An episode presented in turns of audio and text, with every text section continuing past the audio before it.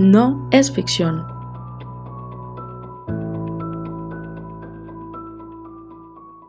Hola y bienvenidos una vez más a otro episodio de No es ficción. Estamos teniendo un delay con Yuri, pero bueno, yo creo que es más el cansancio que, que problemas técnicos. Es el cansancio, es, es por ser domingo que estemos grabando y venir de todo un fin de semana y una semana de trabajar y trasnochar y de todo. Sí, eh, comencé un nuevo trabajo y son 12 horas diarias. Yuri también está trabajando súper duro, así que ya saben que nuestro compromiso con este proyecto es demasiado fuerte. Sí, como para que nos escuchen solamente un minuto. O sea, escuchen todo el capítulo, nada les cuesta. Sí, estamos mejorando realmente. Hagan lo que se les dé la gana. Eh, bueno, entonces estoy, estoy congestionada, eh, Yuri está cansada, eh, estamos en diciembre, así que como estoy viviendo en Medellín, eh, hay mucha bulla alrededor mío, así que si escuchan estallidos ahí en el fondo que no pudimos eliminar en edición, así se celebra el diciembre acá. Hoy venimos con un tema muy interesante porque es una categoría entre los asesinos seriales que tiene unas características muy propias, o sea, uno no puede tildarlos totalmente malos o de buenos. Ok, esto, eh, entre asesinos y todo eso, es una categoría eh, llamada así, Ángel de la Muerte. Esta categoría justamente incluye a individuos de ambos géneros, caracterizados por trabajar y desempeñarse en lugares donde la muerte o fallecimiento de personas no es algo inusual, o sea, normalito, o sea, hospitales, clínicas, los ancianatos, toda esa clase de lugares donde se muere la gente rapidito. De ahí vienen. O sea, el, el sueño de cualquier asesino serial. Una dulcería para los ángeles de la muerte. Oh, por Dios, no, se murió, qué alegría. El cargo estratégico, eh, por decirlo así, que desempeñan este tipo de homicidas eh, es generalmente el de médicos, enfermeras, asistentes, paramédicos, eh, quienes cuidan a los viejitos, etc. ¿Por qué? Porque resulta que esto les otorga la capacidad o el poder de decidir. O sea, ellos, por decirlo de cierta forma, ellos van a decidir sobre esa persona si se va a quedar vivita otro tiempo o si se va a morir más rápido.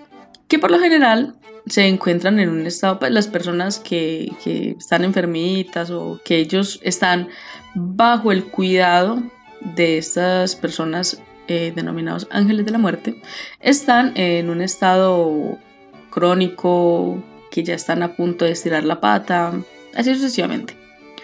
Lo cual sitúa a estos pacientes como víctimas ideales por su alto grado de indefensión, cuyo deceso muy difícilmente podría provocar algún tipo de sospechas.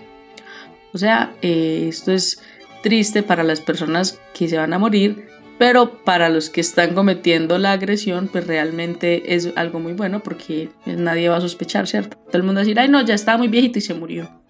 Ay, ya estaba muy enfermito y se murió. Pues que también depende de la muerte.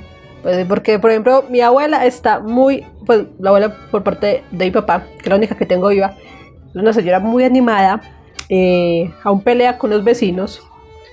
Así que donde ella vaya al médico y puff, caput, se murió, eh, sí sería algo muy raro. Pero ella está enferma. Supuestamente. Pero yo creo que lo hace para llamar la atención. Porque para pelear no. O sea, la, la- la hicieron enojar y, Dios mío. Generalmente la- las víctimas están ya en un punto en el que no pueden defenderse. Entonces, por eso son ideales. Te- tengo una pregunta. O sea, ¿realmente, o sea, son asesinos seriales o son asesinos perezosos? Porque ya estar ahí la víctima. O sea, Pues después de que maten más de dos, ya es un asesino serial. pues, pero no sé qué tan qué tanto trabajo duro tengan que hacer, porque hay unos que los cazan, que tienen su tipología de víctima, pues de presa y todo eso, pero ellos como que, ay, ya está a punto de estirar la pata, matémoslo, o sea, no, no, no. Digo que son flojos. Eso no, no, no, no, no. Pues realmente no, no tienen como mucho trabajo, es como esos asesinos perezosos. Son como esas anguilas que se quedan todo el día ahí debajo de, la cuevita esperando a que pase un animal y ¡fu! se lo tragan. Así. Es muy complejo identificar, denunciar y procesar a este tipo de homicidas que utilizan como arma sus conocimientos profesionales. Resulta que ellos suministran prescriben o medican las sustancias de forma inadecuada. Entonces pueden ser venenos, inyecciones de morfina, que sabemos que con dosis grandes de morfina eh, pues podemos matar a alguien, insulina, oxígeno u otros. Pero, pero de una forma, pero una forma muy linda, porque como que mueren como que dormidos y ya. Ah, sí, relajados. Lo que provoca en el paciente un tipo de deceso que a simple vista parece una muerte natural, sin que nadie intervenga o busquen eh, pues si fue por culpa de otra cosa, entonces se ven así como naturales. Claro, pues que después de que a uno le apliquen mucha morfina, pues es natural que uno se muera, ¿no? Sí, o sea, ah, ya de por sí no me gustan los hospitales, ahora sí que menos. Sea, voy a entrar muy, voy a sospechar de todos los médicos y enfermeras que conozca en los próximos, próximos años. Voy a ser como que, ¡ah! ¡ay, qué belleza! Sí, pues es que dice, dice que a simple vista parece una muerte natural, pero pues si te inyectan veneno, pues es natural que te mueras. Entonces... Otra pregunta. O sea, las personas que sueñan casarse con un médico, enfermera, algo así, yo la pensaría dos veces. Se aburrieron de uno, muerte natural. Enviudaron de un momento a otro. Pero eso es como casarse con cualquier persona. O sea, es como uno casarse con un barbero. ¿Te imaginas que, bueno, en el caso de las mujeres que tienen barba, ¿Te imaginas que le esté a uno con la, con la barbera quitándole la barba del cuello y que de un momento a otro ¡uh!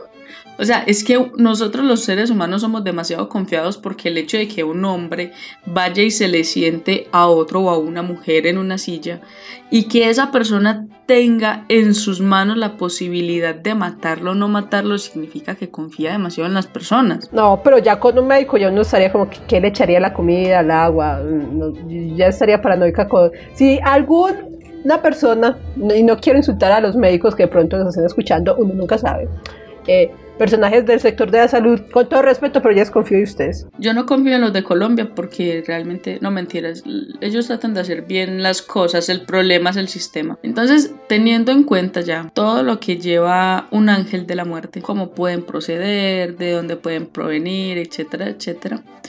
Ahora sí vamos a entrar a contar la historia como tal. A partir de 1983, una serie de crímenes ocurrieron en Viena, Austria, que el canciller Franz es que Franz Branitzky creo, llamó el crimen más brutal y espantoso en la historia de Austria. Y teniendo en cuenta que Austria tuvo de los campos de exterminio de los judíos, como que exagerado el señor.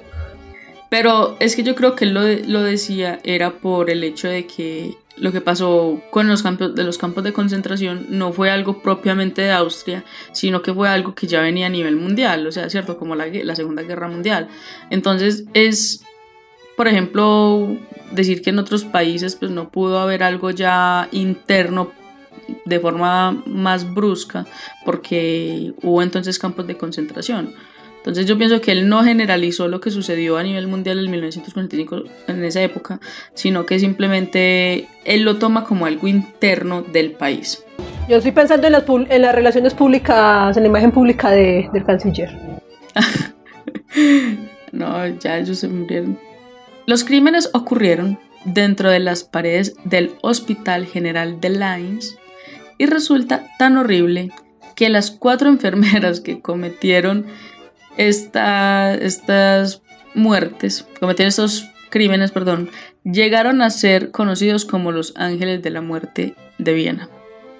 Juntas, durante siete años, entre 1983 y 1989, mataron a decenas de personas. Son cuatro enfermeras que crearon un club. Ok.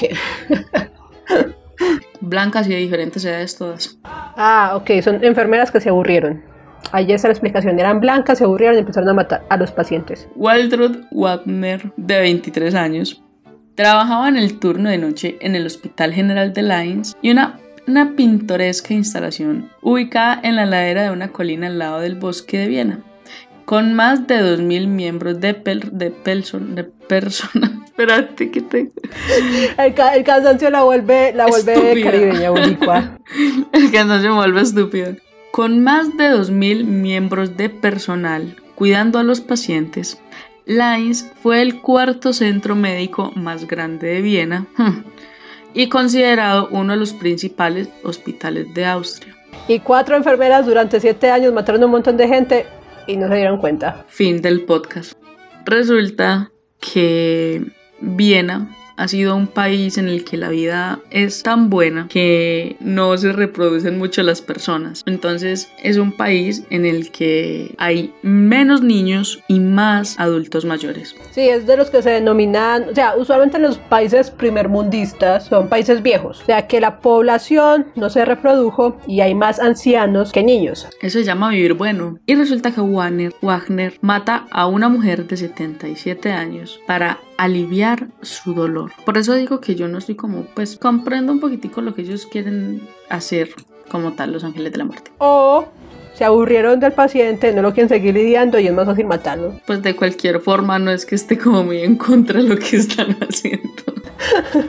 Wagner trabajó en el pabellón 5, un área del hospital reservada para casos difíciles. Pacientes mayor de edad que eran rebeldes, enfermos mentales o de otra manera requerían atención especial.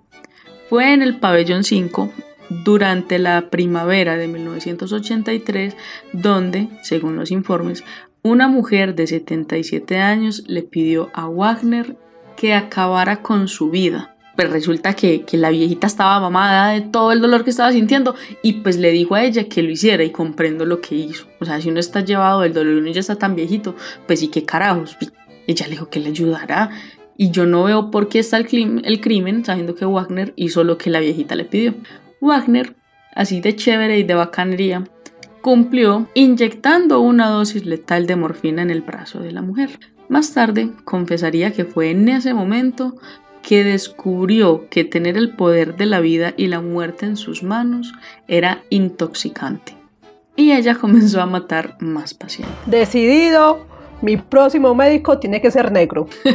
o hindú, o yo sé qué, pero no blanco. O más bien estudie medicina y que se estudiar medicina y se vuelve la médica usted misma suya. Ah, me va a tocar. Wagner recluta a los ángeles de la muerte de Lines y en camino al juicio, Wagner era carismática, encantador y manipuladora. Wagner llega un momento en el que dice, no, pues qué carajo, ya estoy aburrida trabajando sola, esta cantidad de pacientes yo no soy capaz de cubrirlos todos yo sola, me voy a dedicar a reclutar más ángeles de la muerte. Me imagino los requisitos para entrar a ese club, ser blanca, estar aburrida. Y querer matar. tener conocimiento de inyecciones, porque es principal tener el conocimiento para poder hacerlo. Yo no podría, no me gustan las inyecciones. Wagner era una persona de esas personas que convencen a los demás fácilmente, o sea, que tienen una labia impresionante. O sea, Charles Manson, mujer. Sí, o sea, ella era manipuladora, era una persona encantadora, carismática, pues me imagino que, y espero que haya sido bonita. Entonces, pues ya me imagino por ahí contoneándose así, sí, ¿no? Y contoneándose por ahí, así toda bella, ella por todo el hospital. O sea, es de Austria, lo más seguro es que sí. Usando sus habilidades de liderazgo de origen natural, o sea, ella era una líder nata, innata, nata. Si, si pudieran ver la cara de confusión de, de Yuri. Me imagino el, cerebro trabajando como... En eso siento que eh, la musiquita de Windows, que se está reiniciando. No, ¿cuál? Estoy con el miquito. Literal, es que estoy como toda tostada. Estoy tostadísima. Yo no sé cómo estoy grabando este episodio. Wagner, utilizando sus habilidades de liderazgo, o sea, ella era una persona líder por naturaleza, despertó los instintos sádicos en otras tres enfermeras al reclutarlas para ayudarla en su juerga asesina. La primera en unirse a la Alianza Mortal, me encanta esto como está detallado, fue Maria Gruber, de 19 pues, años. Era una niñita. O sea, a los 19 años y enfermera. Maria Gruber fue abandonada en la escuela de enfermería y era madre soltera a los 16 años. A cualquiera le dan ganas de matar. No, no, yo felicito a las madres solteras de 19 años, de 17, de 18. Mi admiración por esas mujeres. Yo tengo 26 y a Lidia sostengo a mi gato. La siguiente en unirse a este super clan fue Irene Leidolf. Leidolf. Todos estos nombres son, son austriacos, ya no me digan nada. Irene Leidolf, ya, de 21 años.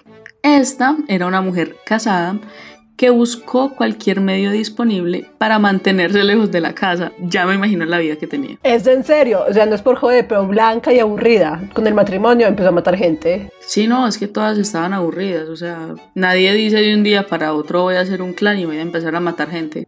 Y la tercera, la cuarta, perdón, la última enfermera que fue reclutada fue Estefanilla. Estefanía. No, eso tiene una J. Estefanía. Estefanilla Meyer. No, Estefanía. La J en esos eh, idiomas suena como una I. También sirve de I. No me importa, para mí es Estefanilla Meyer. Ok, Estefanilla. Ah, pues ella sí era una vieja, tenía 43 años. Y era una abuela divorciada que había recientemente emigrado de Yugoslavia. Entonces era Estefanía o Estefania. Estefanilla. Bueno, ya, que Estefanilla. Juntas, las cuatro mujeres convirtieron la enfermería en su propio campo de concentración letal. Los ángeles de la muerte sistemáticamente asesinan a pacientes ancianos en Lines y al principio estas mujeres mataron a pacientes con sobredosis de morfina, insulinas y tranquilizantes. No está tan mal el tranquilizante, no está tan mal ninguna. O sea, yo no sé por qué se quejaban los muertos. Los muertos no se quejan porque pues, están muertos. Es un decir. O sea, fue el primer ministro de, el primer ministro de Austria que dijo que eran peores que Hitler. No, dijo que fue el peor, la peor historia de crímenes que hubo, pero porque lo separó, o sea, fue algo interno de Austria. La más mínima molestia de un paciente podría desencadenar su ira. ¡Ah, carajo! Sí, ve, o sea, no eran tan buenas. O sea, No, no, o sea, uno no se podía quejar. por eso no eran tan buenas. ya, un paciente haya muerto del dolor, llevado de la rume, Ay, tenga morfina. con una llaga bien impresionante en todo el cuerpo y no se podía quejar porque resulta que si se quejaba, cualquiera de las cuatro se enojaba y lo mataba. Pero es que también uno con un montón de, de gente allá muriéndose y toda llena de dolor y, y enferma y de todo, que se le estén quejando no todo el tiempo, pues ¿qué hace uno? Pues matarlos. No, no, uno no estudia enfermería y no sé, se dedica a otra vaina. ¿Por qué? No, no los máteles, se ahorran el trabajo. Cualquier cosa molestaba a estas mujeres. Yo estaría muerta hace rato. Un paciente que roncaba demasiado fuerte o que se quejaba con demasiada frecuencia, que ensuciaba la cama o rechazaba la medicación o que llamaba a la estación de enfermería para pedir ayuda, encontraría sus nombres en una lista de asesinatos para el exterminio la noche siguiente. Yo no debería reírme por eso, pero es que se ve tan divertido. Es que háganse la imagen de estas mujeres en la noche haciendo una lista de todas las personas que se quejaron en el pabellón. Así, aquí Adolfito me ensució la cama con la sopa en la tarde, para morirse. La viejita Ana me llamó porque necesitaba agua para tomarse la pastilla. Chulito para morirse. O sea, el, traba- el trabajo que no hacían, se ponían a hacer la lista. Por Dios. Entendieron al revés los deberes de los... Sí, Es que el trabajo de ellas no era cuidarlos allí, no matarlos a ellos. sí, de tratar de salvar a todo el mundo. No. Ellas fueron tratar de matar a todo el mundo. El juramento que hacen todos los médicos a las enfermeras cuando terminan de estudiar. Según el testimonio en el juicio, Wagner anunciaría, dijo en voz alta, que todo aquel que pedía ayuda o ensuciaba la cama o roncaba o bostezaba o respiraba, recibía un boleto a Dios. Poéticas. O sea, no a Dios de despedida, sino a Dios. O sea, Dios, el, el Altísimo. Eran muy poéticas. Horrible, me encantan. Pero resulta que matar a los pacientes no iba a resultar suficiente. Los ángeles de la muerte querían ver a sus víctimas jadeando por sus vidas. O sea, rogando por sus vidas, sosollando por sus vidas. Una enfermera sostendría la cabeza del paciente mientras otra pellizcaba la nariz de la víctima. Luego se mantuvo presionada la lengua del paciente con un palo y se, vir- se vertió, vertió y se vertió agua en la boca de la víctima hasta que se ahogó. Pero, o sea, yo tengo entendido que los ángeles de la muerte tratan de ayudar a las personas que están enfermas a pasar una mejor vida, no seguir sufriendo, pero estas ya eran como que eran demonios. Eran ángeles caídos de la muerte. Sí, ángeles caídos, exacto. Porque ya ellas los están era torturando. Pero acá encontramos, yo de esta manera nunca la había visto. O sea, que le tapen a uno la nariz, que le pongan un palo en la, en la boca y luego le echen agua. Sí, con lo que uno le revisan. Sí, por ejemplo, cuando, cuando dicen, abra la boca, ah, le revisan las amígdalas con esa paletica. De más que era con eso. Y tenga el vasado de agua. Aunque admitieron haber disfrutado la vista de la dolorosa lucha del paciente, también había una lógica en su método. Dado que los pulmones de los pacientes de edad avanzada con frecuencia se llenaban de agua, la rutina del agua dificultaría determinar la verdadera causa de la muerte. O sea, ellas mismas les provocaban un efisema pulmonar. Entonces es natural que uno se muera si los pulmones se les llenan de agua. O sea, son muy, eran muy inteligentes. ¿Para qué? Pero sí. Naturalmente ahogándose. Me acuerdan a mis clases de piscina. Para 1988, cinco años después de que comenzaran los asesinatos, el hospital, oiga, cinco años después el hospital empezó a sospechar que había algo malo durante todo ese tiempo. O sea, ¿qué les habrá causado la sospecha? Que el contador dijo se están muriendo más personas de lo normal. Por Dios, pero es que eso se tuvo que haber notado desde el primer año y pasaron cinco años para que ellos empezaran a sospechar. Por eso, entonces empezaron a subir, a subir. Entonces el, el contador o el que sea, el que hacía los, los informes güey madre, están aumentando los muertos, están aumentando los muertos, están aumentando los muertos. O sea, yo sé que somos un hospital y que muere la gente, pero esto no está normal, esto no está normal. Y ya empezaron a sospechar. O encontraron alguna lista por ahí. O trataron de convertir a alguien de un ángel a un ángel caído y se les torció. O trataron de reanimar a alguien y Wagner les dijo que no. O sea, hay muchas teorías. Cuando ya los picha, el hospital Cuando el hospital comenzó a sospechar que algo andaba mal, surgieron demasiados rumores de que un asesino estaba en libertad en el pabellón 5.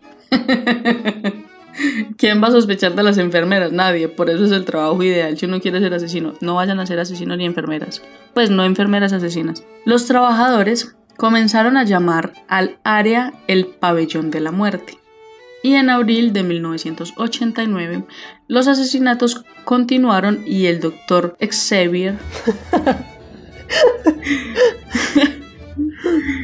Xavier Pensendorfer, Pensendorfer fue suspendido por no iniciar una investigación oportuna sobre el número inusual de muertes en su ala. Ese man está en la lista, pues sabía lo que está pasando ahí. O, bueno, o, también muy perezoso. Yo digo que no sabía, pero es que a mí me parece que tenían que haberse dado cuenta desde antes. O sea, es que desde que comenzaron a morirse los viejitos. O sea, por ejemplo, que dijera algún doctor o algo, no, es que este tiene posibilidad de salvarse y al otro día estuviera muerto. Pues eso no es normal. O sea, desde ahí tenían que haber comenzado con, con eso. O que los mismos viejitos que estaban cerca de los demás pues lo notaran, o sea, como, ay, este tosió ahorita, se va a morir mañana. La conclusión, el sistema de salud de los 80 en Austria es el de Colombia en estos momentos.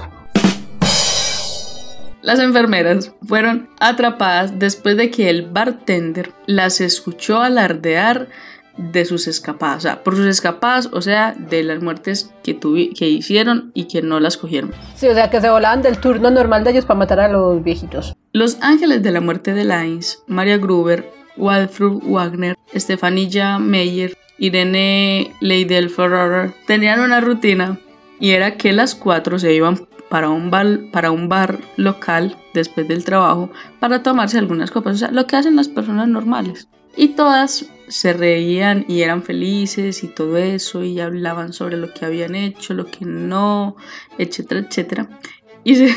Y se, reían de cosas que habían hecho en el día como los asesinatos. Entonces hubo en especial en el que se estaban riendo por la convulsión de una víctima para respirar o una expresión moribunda inusual de la cara del paciente.